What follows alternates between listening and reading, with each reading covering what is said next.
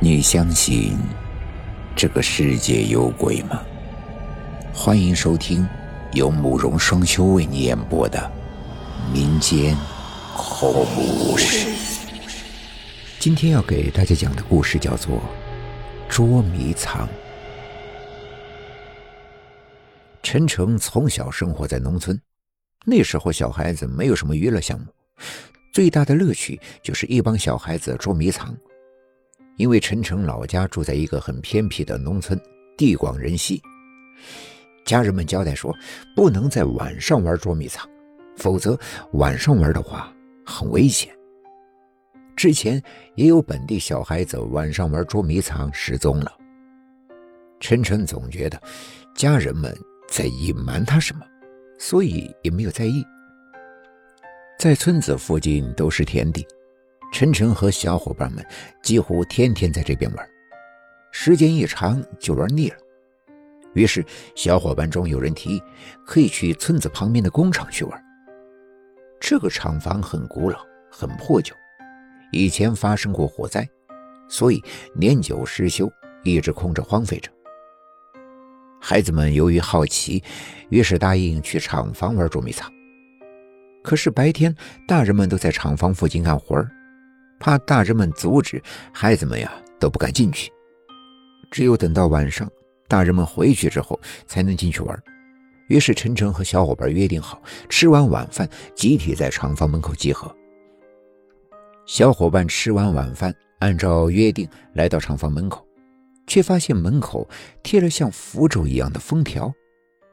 从门缝往里看，黝黑一片，什么都看不到。晨晨想起白天家人的教导，晚上千万不要玩捉迷藏。在小伙伴的怂恿下，晨晨硬着头皮决定一起探险。其中一个小伙伴捡起地上的石头，打破了一扇窗户，大家从窗户上爬了进去。进去厂房才发现，厂房真的很大。小伙伴玩心太重。于是很快就开始玩起了捉迷藏。晨晨找了一块空地，旁边有个大箱子，就藏在了大箱子的里面。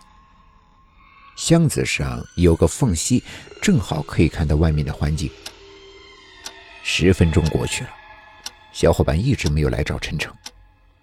陈诚有点着急，于是把头伸到缝隙里面观察了一番，突然发现。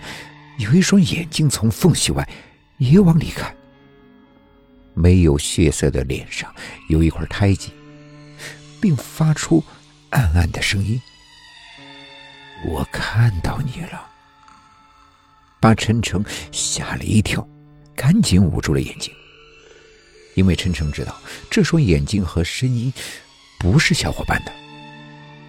不知又过了多久，小伙伴找到了陈诚。接二连三的躲着的小伙伴，一个个的找到了。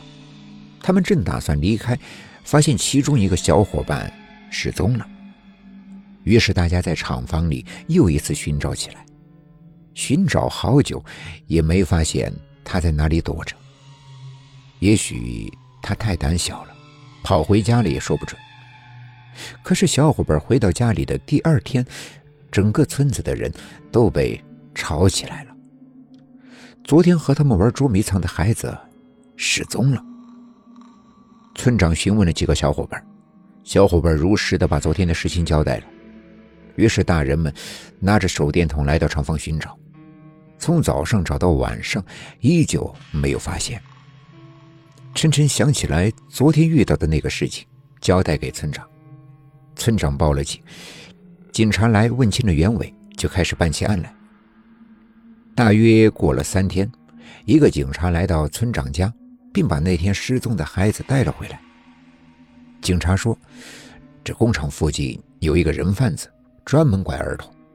这个孩子呀，险些被拐走，多亏及时破案。